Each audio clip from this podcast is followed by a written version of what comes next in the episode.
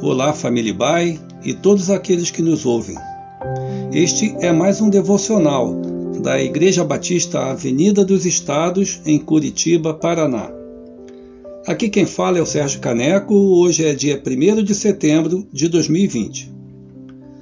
Nesta semana, daremos sequência à série de mensagens com o tema Crisálida, na qual teremos a oportunidade de revisarmos nossas agendas, crenças, valores e prioridades.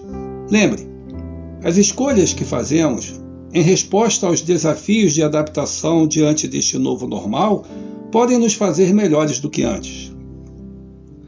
Ontem lemos em Ageu o chamamento de Deus para avaliarmos nossas vidas, considerando nossos caminhos.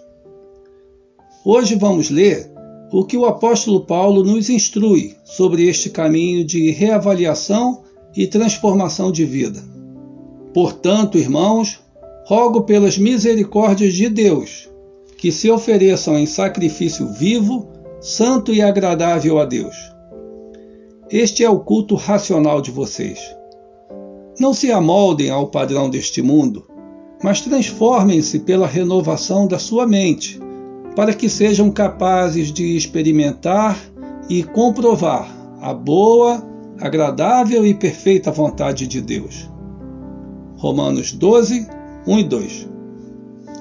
Este texto é uma continuação de toda a explicação de Paulo sobre como a bondade de Deus foi manifestada através de Cristo Jesus, de como ele, por sua graça, transformou desobedientes em filhos.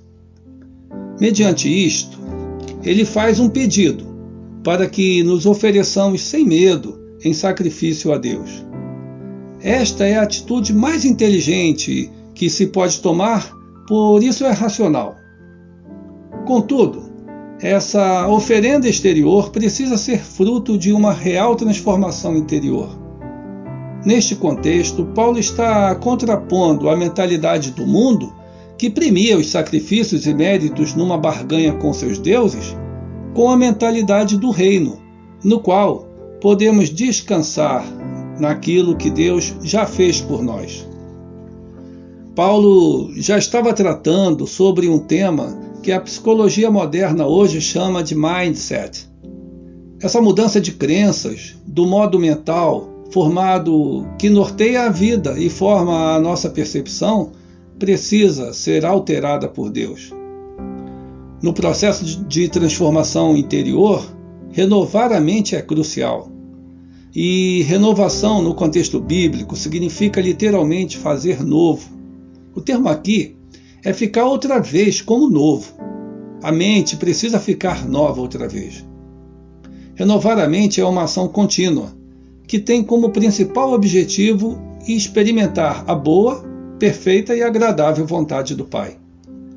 Há uma grande diferença entre conhecer e experimentar a vontade de Deus. Não está em discussão o conhecer, e sim o encorajamento a experimentar.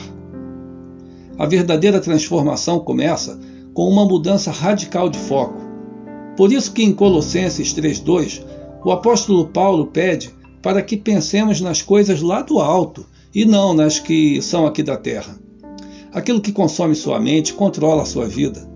Pode ser que em algumas situações não queiramos nos comprometer com a verdade, com encarar a necessidade de transformação interior para que nossas ilusões não sejam destruídas. O poeta português Fernando Antônio Nogueira escreveu: Há um tempo em que é preciso abandonar as roupas usadas que já têm a forma do nosso corpo, esquecer os nossos caminhos que nos levam sempre aos mesmos lugares. É o tempo da travessia, e se não ousarmos fazê-la, teremos ficado para sempre à margem de nós mesmos. Que Deus nos abençoe nessa jornada de renovação.